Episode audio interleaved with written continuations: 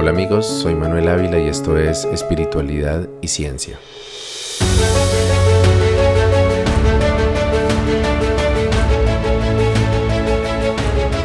En episodios anteriores he hecho referencias a películas que tocan temas relacionados a la espiritualidad o que pueden usarse como analogía a conceptos o fenómenos de los que hablo en este podcast. Sin embargo, hasta ahora no le había dedicado un episodio completo al análisis de una película específicamente. Y la verdad es que es mucho lo que se puede aprender cuando se observa con atención el contenido de algunos filmes que han sido creados alrededor de temas como los sentimientos, las emociones o las relaciones humanas. Para este episodio se me ocurrió hacer exactamente eso, con una de las películas que más me han impactado en los últimos años y que muchos descontarían como una película más para niños. Estoy hablando de Encanto, la sexagésima película de estudio de Disney y que fue inspirada por primera vez en la cultura y en la música de Colombia. Ya no es una sorpresa que una película para niños inspire más análisis psicológicos o espirituales que la mayoría de películas para adultos. Desde hace años vemos que los realizadores de cine infantil utilizan este medio para tratar temas que los estudios no se atreven a tocar en producciones para otros públicos más adultos. Y puede ser que los personajes coloridos y divertidos sean una buena forma para edulcorar y hacer más digeribles temas que de otra forma podrían resultar muy densos. Pero en todo caso, en mi opinión, fue Pixar y en particular el director John Lasseter quien probó que el cine para niños no tiene que ser unidimensional, sino que puede tener capas de significado que le permitan poder ser apreciado por un público más sofisticado. También creo que se dieron cuenta que los padres agradecemos que a nuestros hijos les dediquen contenidos que tengan un mensaje positivo o una enseñanza que vaya más allá de simple entretenimiento. Eso es lo que otros medios han adoptado y afortunadamente ahora tenemos eh, como libros, canciones o series de televisión que enseñan a manejar las emociones o a aceptarse como uno es. Pixar todavía es el líder y en mi opinión el estudio más acertado en su manejo de estas temáticas, sobre todo con Intensamente, que es una película de la cual hablé en un par de episodios anteriores y que hace una muy buena descripción de la forma en que funcionan las emociones en el cerebro. También está Soul, que no sé si en español se le llamó el alma, que se mete con uno de los temas más difíciles de tratar con los niños, que es la muerte y la importancia de disfrutar el aquí y el ahora. O más recientemente, también otra película de Pixar eh, que me gustó mucho, que se llama Luca, que se enfoca en el valor para reconocerse a sí mismo tal y como uno es incluso haciendo en esta película un claro guiño al descubrimiento de una identidad sexual diversa. Sin embargo, recientemente Disney, que a pesar de ser el propietario de Pixar, aún mantiene separadas las producciones de los dos estudios, también ha acogido esta tendencia, aunque hasta ahora lo había hecho de una forma más sutil. Tal vez más adelante haga algún análisis sobre la forma en que Frozen, por ejemplo, trata la depresión, pero por esta vez vamos a enfocarnos en Encanto. A partir de aquí debo hacer una advertencia para quien no haya visto aún esta película, porque voy a entrar en el territorio de los spoilers y la verdad es que vale la pena descubrir las cosas de las que voy a hablar por ti misma. Son varias las perspectivas que podríamos eh, tener para analizar esta película y aunque me gustaría mucho hablar de la forma tan linda con la que eh, la película muestra la cultura de mi país en su música, comida y tradiciones, voy a referirme a los temas que para mí son los más importantes en la trama, que en mi concepto son el trauma generacional y los roles familiares. En la historia de la familia Madrigal todo empieza color de rosa y a primera vista se trata de una familia amorosa y alegre que además de tener una casa maravillosa es bendecida con poderes mágicos, con los cuales sus integrantes mantienen todo en orden en la casita, como le llaman, y ayudan también al resto de los habitantes de Encanto, que es el nombre del pueblo. Pero a medida que la película avanza, nos vamos dando cuenta que algo está definitivamente mal con los Madrigal. Después de que Mirabel, que es la protagonista, introduce a todos los miembros de su familia y nos cuenta cómo son de maravillosos y de únicos, fantásticos y mágicos, más exactamente, vemos que no se lleva nada bien con su hermana Isabela, que su abuela parece preferir a todos sus otros nietos excepto a ella, y que hay alguien en su familia de quien nadie habla. Luego viene una escena eh, de la ceremonia en la que el pequeño Antonio, que es un primo de Mirabel, recibirá su don mágico. Y así ahí se hace más evidente la enemistad entre Mirabel y su hermana. El dolor de Mirabel por no ser aceptada totalmente y por no encajar como los demás y también se nota la dureza con la que la abuela maneja todos los hilos de la familia, dejándoles muy poco espacio para equivocarse o hacer lo que realmente quieren. A partir de ahí, eh, inicia la aventura de Mirabel, que después de tener una visión en la que su casa se empieza a resquebrajar, entonces eh, se da cuenta de lo mucho que la, que la abuela la subestima y que si ella quiere descubrir realmente lo que está amenazando la estabilidad de la casita, pues va a tener que hacerlo por su propia cuenta. Y a riesgo de terminar siendo aislada por su abuela, como años antes lo había hecho con su propio hijo Bruno, tío de Mirabel. En este viaje, Mirabel trata de reconstruir el rompecabezas de las fracturas de la casa que de hecho en la película se muestra como es exactamente un rompecabezas, pero creo que lo que narra es, lo que trata como de simbolizar es que, que trata de armar ese rompecabezas de qué es lo que no está funcionando bien en la familia. Y se da cuenta que las grietas que tiene la casita que ella vio en su visión son en realidad grietas en su familia. La perfección que aparenta la familia es en realidad una fachada tras la que se esconde una serie de relaciones tóxicas, detrás de las que en casi todos los casos se encuentra la matriarca de la familia, la abuela Alma. Hay algo muy bonito que diferencia Encanto de casi todas las demás películas de Disney y es que por primera vez no hay un villano como tal, a pesar de que al principio se insinúe que Bruno lo es, eh, o que incluso la abuela Alma en alguna parte se revele como causante de los problemas de la familia, eh, en realidad la abuela vendría a verse más bien como una víctima más del verdadero mal de los Madrigal, que es ese trauma generacional que en particular en esta película se muestra causado por el conflicto armado en Colombia, que es algo con lo que definitivamente nos podemos identificar casi todos los colombianos. Esto es lo que más me sorprendió de la película, que se hayan arriesgado a tocar en una película infantil algo tan delicado como, bueno, y traumático como las masacres y el desplazamiento forzado en Colombia. Hay que decir que los realizadores de la película hicieron un excelente trabajo matizando estas escenas para hacerlas eh, más digeribles para una audiencia familiar, pero aún así es totalmente claro que la razón por la que el abuelo Pedro desapareció fue porque fue asesinado y se muestra un grupo de bandoleros durante lo que al parecer se trataría de un desplazamiento de campesinos durante la violencia partidista de mediados del siglo XX. Estando en la sala de cine,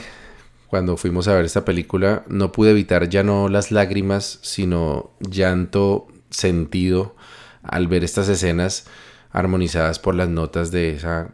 espectacular canción Dos Oruguitas que compuso Lin Manuel Miranda y que canta Sebastián Yatra. El impacto del drama en la pantalla me afectó en particular porque la forma en que murió mi abuelo paterno Rafael Jiménez, al parecer a tiros por su filiación política mientras atravesaba un río, fue muy similar a la manera en que el abuelo de Mirabel fue asesinado en un río, también durante los tiempos de la violencia en el campo colombiano al escuchar la narración de la abuela Alma, que en esta parte de la película hace sobre estos tristes sucesos, Mirabel comprendió que la dureza de su abuela, su excesivo control sobre la familia y su poca, poca tolerancia ante cualquier descuido que pudiera amenazar la estabilidad de su hogar, eran tan solo el resultado del tremendo trauma que significó para ella perder todas sus pertenencias y tener que abandonar su tierra, solo para luego perder además el amor de su vida y tener que dirigirse con sus tres pequeños hijos con destino a lo desconocido.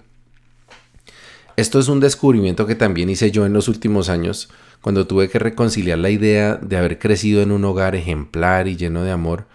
con la realidad de reconocer conflictos intrafamiliares y heridas no sanadas, en particular con mi padre. La mejor forma que tuve de hacer este proceso fue la revisión de la historia de mi papá, la cual compartí en uno de los primeros episodios de este podcast y que fue también en este contexto de la violencia entre liberales y conservadores en su pueblo donde él creció y que culminaron con, bueno, conllevaron a su desplazamiento junto con mi abuela Dolores al rigor de la pobreza en Bogotá, la capital de mi país. Saber que mi padre creció en medio de esta violencia, con el miedo constante a perderlo todo, a encontrar de pronto la muerte en cualquier mm, momento y bajo la rígida formación que mi abuela Dolores le dio, me hizo entender, al igual que lo hizo Maribel en Encanto, que mi papá siempre me entregó con amor lo que más pudo, y que su dureza en muchas ocasiones fue el reflejo de su miedo a perder por algún descuido o alguna omisión la frágil tranquilidad que con tanto esfuerzo había logrado procurarnos a mi familia y a mí. Esta es en esencia la razón por la cual el milagro de los Madrigal en la película también estuvo a punto de desaparecer. La abuela Alma controló tan de cerca y con mano tan firme a sus hijos y nietos que los cimientos de su familia temblaron y la casa se desmoronó por su propio peso. Creo que lo que más me gustó de los recursos narrativos de Encanto fue la utilización de la casita como una representación visual de la propia familia Madrigal. La casita es un personaje más en la historia que representa a la familia como un todo. Y por eso en, en ella, en la casa, cada personaje está representado como una habitación. Bueno, casi todos porque notablemente hay dos personajes que no tienen una habitación o por lo menos no una habitación mágica, que son Mirabel y la propia abuela Alma, justo las dos personas que no tienen dones ni poderes mágicos. Las habitaciones mágicas de la casita son un reflejo de sus dones, indicando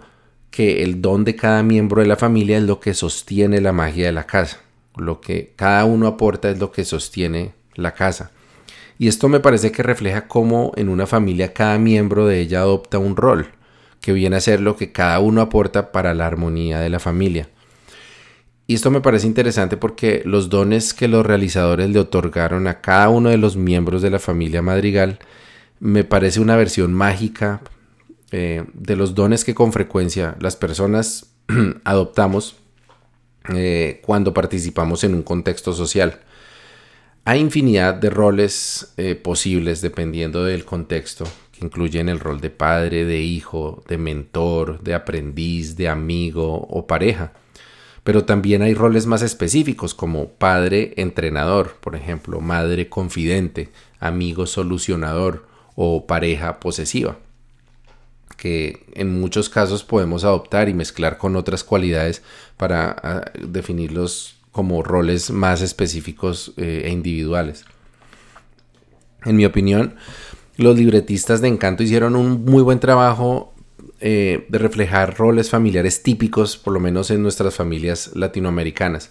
Y, con cada personaje, la película muestra tanto la parte mágica o positiva del rol, como la parte negativa, una parte tóxica que también con frecuencia se encuentra en quienes adoptan esos roles. Entonces voy a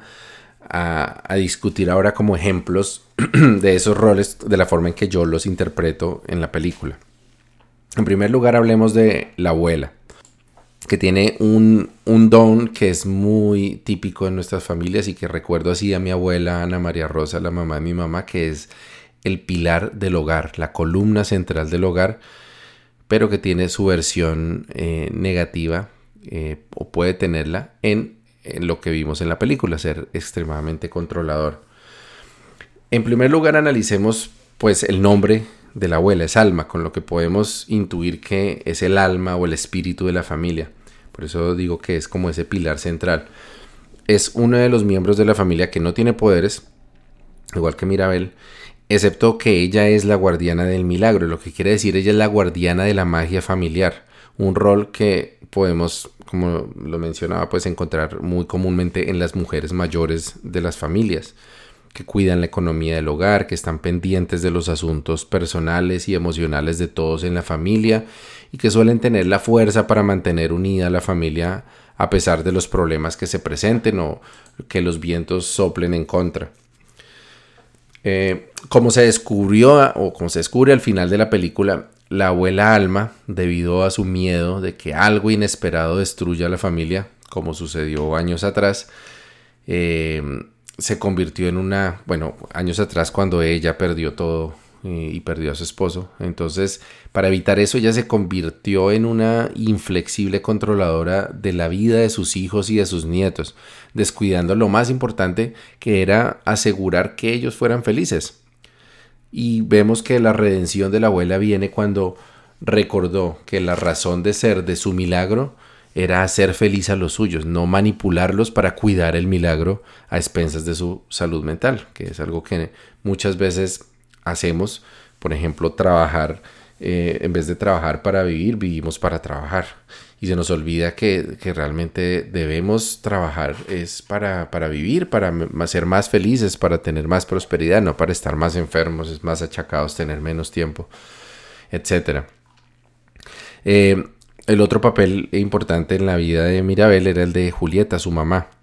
que la vemos como una sanadora, eh, porque ella tiene el poder de, curar con la comida cualquier enfermedad, pero también vemos que tiene una parte tóxica que es como una resignación eh, demasiado, demasiado fuerte. La mamá de Mirabel es una dulce señora que nos recuerda a muchas mamás cuya prioridad es sanar a los suyos, sanar, sanar, o sea, curar, eh, evitar pues que, que sufran. Y muchas veces eso las hace pasar por encima de sus propias necesidades. Eh, en Encanto, Julieta sana enfermedades físicas con comida, pero nosotros sabemos que es una representación de cómo las mamás sanan con comida, pues, pero como esas dolencias del alma. Y en el caso de, la película, la parte negativa que pude identificar fue el hecho de que a pesar de darse cuenta, eh, Julieta, de la injusticia de la forma en que la abuela trata a su hija Mirabel, pues no estuvo dispuesta a intervenir en favor de su hija, ya aceptó eso con resignación. Y esto es algo que también, lo que también podemos identificarnos quienes tenemos en nuestra familia adultos mayores con personalidades muy rígidas. Y es que ellos crean a su alrededor un ambiente autoritario casi como un, aura de, poder y, de infalibilidad que, en el que no se acepta ni la crítica ni, el desacuerdo de ninguna manera. Entonces ahí tiende a, facilitarse muchas veces eh, el abuso en, muchos casos. Em, y la otra hermana de, de, bueno, la otra hija de Alma es Pepa, que este fue un personaje interesante porque tiene un poder que no me pareció tan fácil de, interpretar como un rol tradicional, porque Pepa o Josefa, como me imagino que se llama, tiene el poder de manipular el clima, con la desventaja de que tiende a tratar de controlar, eh, tiene que tener, controlado constantemente un microclima extremo que la persigue de acuerdo con su estado de ánimo. Entonces la vemos con el nubarrón encima o con un huracán alrededor o con un torbellino alrededor. Pero pues esta parte de, de, esta relación con su estado de ánimo me hizo entender como la clave para entender lo que Pepa representa. Y si, el clima que la persigue representa su propio estado emocional, entonces quiere decir que el poder que ella tiene es el de manipular o de afectar o, tener eh, influencia sobre el estado emocional de otras personas. Y esto es algo que no vemos en la película directamente porque lo que hace Pepa es detener la lluvia o producir un arco iris, pero podemos asimilar a Pepa con alguien que tiene la facultad de influir en otras personas para reducir sus tormentas emocionales, aliviar sus lluvias de lágrimas y producir en ellos arcoíris de paz y tranquilidad.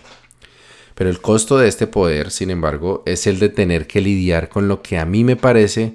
que es una delicada, muy débil estabilidad mental.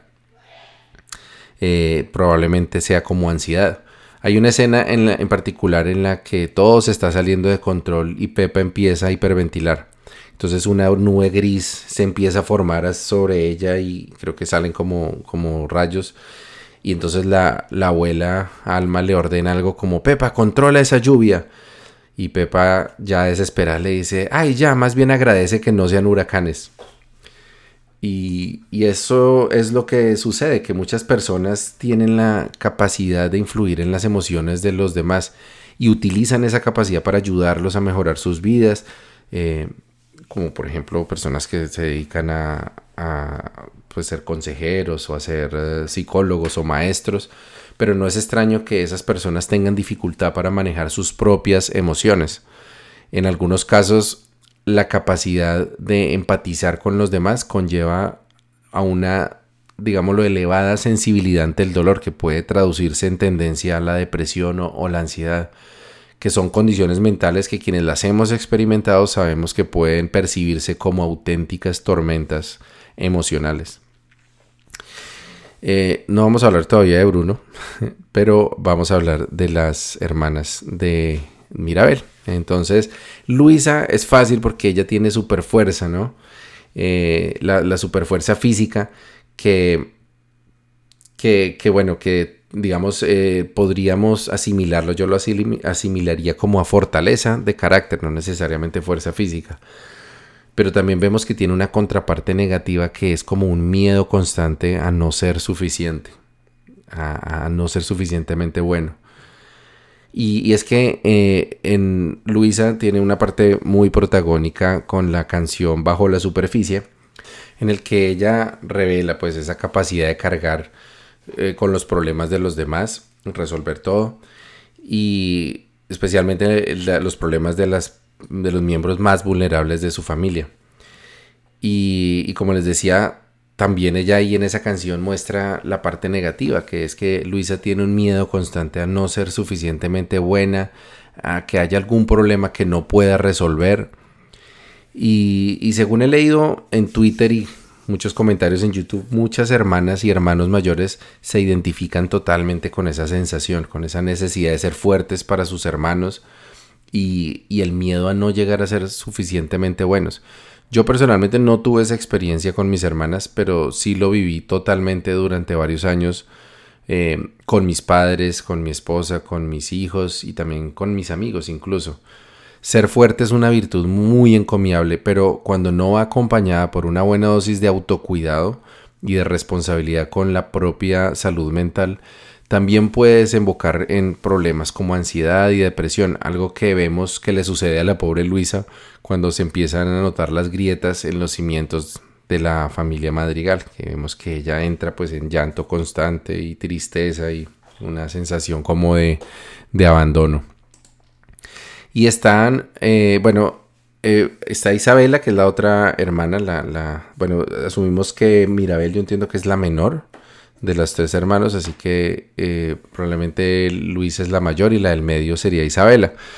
que tiene la capacidad de crear flores y de mm, hacer brotar flores en todas partes, ¿no? Que sería algo así como, como, como la belleza, como crear cosas bellas, alegrar, digámoslo así, a todos. Y que tiene una contraparte que es como la frustración, ¿no? de de ella no pues estar como supeditada a hacer lo que a otros les parezca bonito y lo que a otros les guste sin ella realmente poder expresar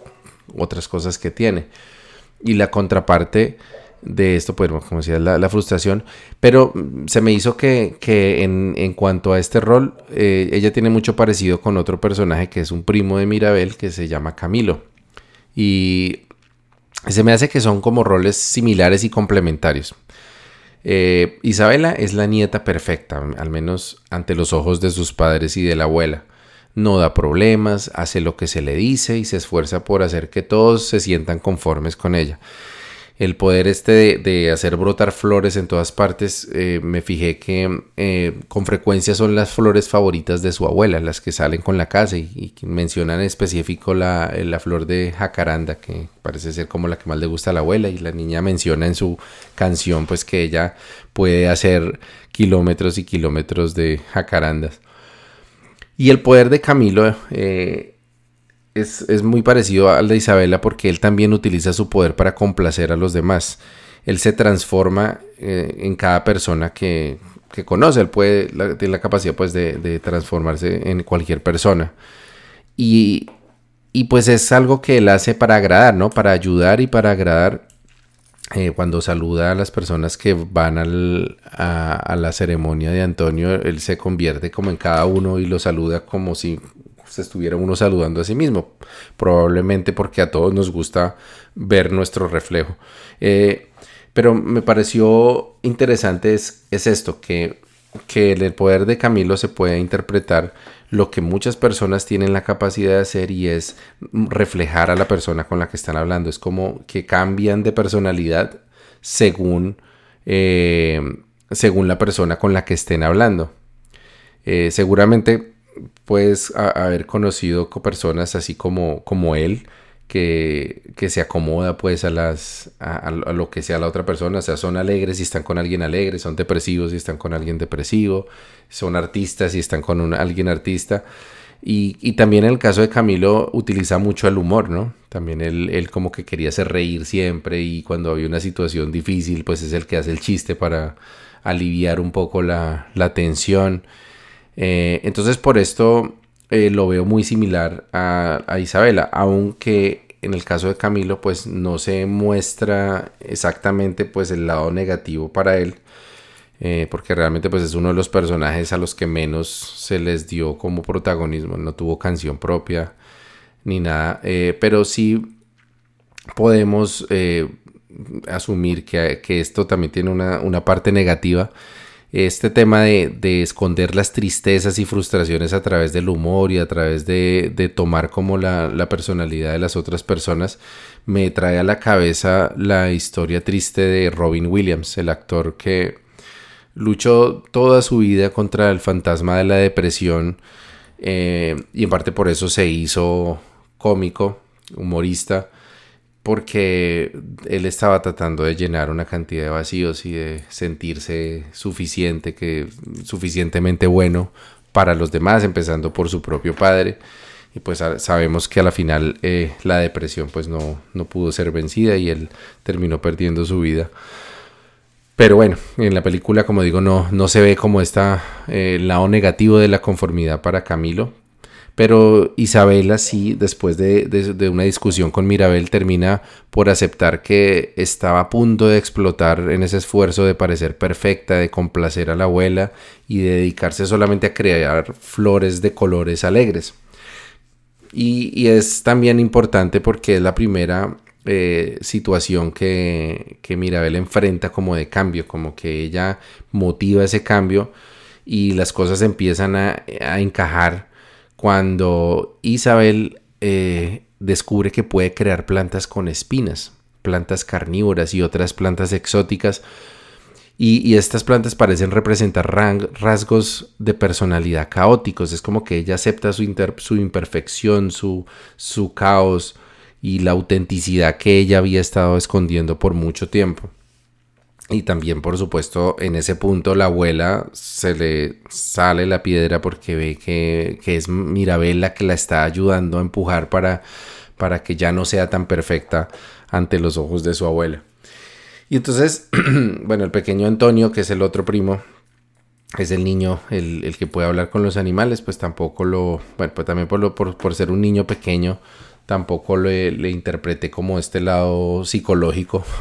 tanto, Así que vamos a hablar de Mirabel y Bruno, porque ambos también tienen similitudes importantes. Y es que los dos son visionarios. Y quiere decir que ellos veían más allá de lo que las otras personas ven. Em, este Bruno tenía visiones como el futuro, pero, pero Mirabel tenía visiones del presente, de las cosas que están sucediendo que estaban mal. Y vemos que el lado negativo de eso es que siempre, siempre el que dice la verdad y el que dice lo que los demás no quieren escuchar, pues termina sacrificándose, termina siendo el, el, el como, como se dice que, que el mensajero es que a veces termina pagando la inconformidad con el mensaje. Ah, bueno, se me olvidó Dolores pero la voy a mencionar apenas de pasada porque me parece que fue un personaje que más que todo se utilizó como alivio humorístico y para mover la trama cuando no había otra forma de hacerlo. Sin embargo, su rol tiene que ver con la comunicación, que es muy común en personas que saben escuchar a los demás. Y, ah, bueno, porque el poder de ella era que escuchaba todo, o sea, ella podía escuchar una aguja cayéndose a muchísima distancia. Eh, y, sí, este es como un tipo de, don de, escuchar, de tener la capacidad de escuchar más de lo que otros pueden escuchar. En este caso, pues se mostraba como, como en, potencia, pero también podría interpretarse como en calidad. Em, y es el tipo de personas que se pueden convertir con frecuencia en confidentes. Tal como vemos con, con Dolores, que también ella termina como atesorando la información de la, de la familia y, es que guardar tanta información, saber tanto de los demás, de sus emociones y de sus sentimientos, suele venir con la tentación de violar esa confidencialidad y revelar secretos y chismes, ya sea por una buena causa o por pura diversión. Eh, veía yo un, uh, un video de una psicóloga que hizo el análisis de la película similar al que estoy narrando y decía pues que, que en todas las familias hay un chismoso y que su y que a pesar de que se les trata, se les tiende a ver como de una forma negativa, muchas veces esos chismosos son los que ayudan a que las personas que son introvertidos o que no, no revelan, pues eh, puedan comunicarse con el exterior y muchas veces son importantes para que se, eh, se resuelvan problemas que,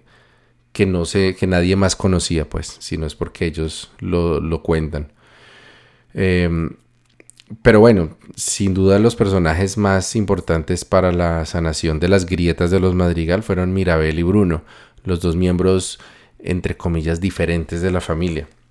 Bruno, que al igual que sus hermanas y sobrinos, tiene un poder, en la película eh, se hace evidente que este poder de ver el futuro simboliza una virtud bastante humana, mientras que en el realismo mágico de Encanto Bruno tiene la capacidad de ver el futuro textualmente y de incluso de, casi que imprimirlo sobre unos vidrios verdes. Rápidamente nos damos cuenta de que sus visiones pues no son realmente muy impresionantes. Darse cuenta de que el pez de una, de una señora del pueblo está a punto de morir o que otro vecino iba, le iba a salir barriga o que el cura del pueblo se iba a quedar calvo. Pues es evidente que Bruno en realidad lo que es es un observador muy agudo, alguien con la capacidad de analizar las situaciones a su alrededor y hacer pronósticos educados sobre lo que podría acontecer en consecuencia. En la película Bruno se dio cuenta que la actitud de la abuela hacia Mirabel cuando ella no obtuvo un don reflejaba una actitud tóxica que él seguramente logró predecir que iba a resquebrajar la unidad de la familia en el futuro. Hilando un poco más delgado podría pensarse que Bruno fue el único que se atrevió a cuestionar e-, ese excesivo control de la abuela Alma, que, al, rechazar un poco a Mirabel parecía como que, llegaría a llegar al extremo pues de rechazar a una niña pequeña por solamente por no mostrar como un talento o una disposición especial que cumpliera con sus expectativas. El caso más ilustrativo de esta toxicidad en, la vida real, pues es ese rechazo que todavía hoy en día se vive cuando, ya sea por motivos culturales o económicos, la familia espera un niño y en cambio nace una niña. Y esto era común sobre todo cuando un hombre era sinónimo de un par de manos más para trabajar la tierra y generar ingresos, mientras que una niña era vista como una carga que había que sostener hasta que se le pudiera casar con un buen marido. Que entre otras es lo que vemos que también pasa en la película con, con Isabela. Pues Mirabel ante los ojos de la abuela no recibió ningún don y por lo tanto no era tan útil como los demás en, su propósito último de, de, la abuela que era mantener el milagro, cuidarlo. Algo parecido a esos papás que rechazan a sus hijos que deciden no seguir sus pasos y amenazan el legado de la familia, sobre todo por ejemplo, cuando hay un negocio familiar o propiedades que se esperaba que el hijo continuara administrando cuando los padres se hicieran ancianos. Bruno hizo entonces lo que muchos deciden hacer con sus familias, pues seguirlos queriendo y tratar de apoyarlos, pero desde la distancia. No evitar seguir participando en una dinámica corrosiva que seguramente podría engendrar problemas todavía mayores más adelante. Bueno, no es común que alguien se quede viviendo entre las paredes de la casa familiar, pero ah, esto me parece que también puede verse como una metáfora de esos casos en los que la presencia de un familiar que se marchó en desacuerdo eh, o, peleando con los suyos, se sigue sintiendo como entre las paredes de la casa, como en la familia, a pesar de, del esfuerzo que muchas veces hacen los que se quedan por no pronunciar su nombre, por no hablar de ellos. Al final de esta relativamente corta película, Mirabel completa su arco de heroína cuando deja de sentirse víctima de su abuela e inferior a sus hermanos eh, a sus hermanas y a sus primos y se da cuenta que su valor no está en tener algún don en particular, sino en tener la valentía de ver las grietas en su familia, de, de aceptarlo y la voluntad de hacer algo al respecto. Mirabel puede no ser tan fuerte como su hermana Luisa, pero le enseña que hay fortaleza en reconocer su debilidad y en pedir ayuda a los demás no es tan perfecta como Isabela, pero le enseña que en sus imperfecciones y en la capacidad de aceptarlas y hasta disfrutarlas hay más belleza que en la perfección. El hecho de que Mirabel no recibe ningún don después de salvar el milagro resalta la lección de que la voluntad y el trabajo tienden a, y esto es en la vida real, tienden a cosechar más frutos que el talento innato. Para mí la última enseñanza que Mirabel y Bruno nos entregan es que ser incómodo puede ser un gran don. Bruno fue rechazado por advertir las consecuencias negativas de las acciones u omisiones que observaba, y Mirabel tuvo que enfrentarse a su abuela por desobedecer sus órdenes y eventualmente también por decirle lo que pensaba que estaba haciendo mal.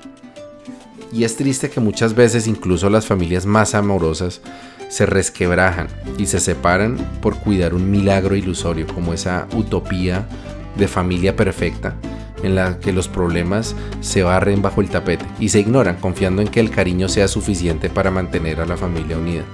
Como la vela, pues como en la, en la historia que es como una vela, un cirio,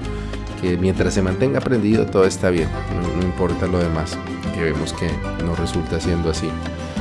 Los roles familiares de padre, hija, hermano, prima, muchas veces se anteponen a la realidad de ser simplemente seres humanos, distintos y diversos, que por el azar del destino les ha correspondido caminar juntos en esta experiencia de vida. Lo que cada uno contribuye para su familia, dinero, trabajo, esfuerzos, regalos o tiempo, muchas veces también se impone sobre lo que cada uno es para los demás, lo que cada uno significa. Y si alguien no aporta algo que sea útil o que sea proporcional a lo que recibe, entonces también puede terminar siendo relegado como le pasó a la pobre Mirabel, que ya siendo una adolescente tenía que seguir durmiendo en el cuarto de los niños.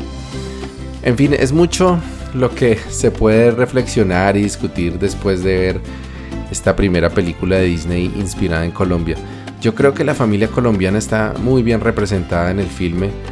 pero según los comentarios que he leído en las redes sociales, con los Madrigal se identifican miles de personas de culturas muy distintas a la nuestra. Y es una muy buena excusa para que revisemos nuestras relaciones familiares, los roles que representamos en nuestra familia y tal vez para que sigamos el ejemplo de Mirabel y sanemos esas relaciones rotas que seguro tenemos por ahí, comprendiendo quién es cada uno en nuestro entorno sin, sin esa máscara de su papel de esposo, de abuela, de hijo o de hermano. Y nos veamos como seres espirituales que nos encontramos para compartir, para experimentar y para aprender. Buen camino y buena brisa.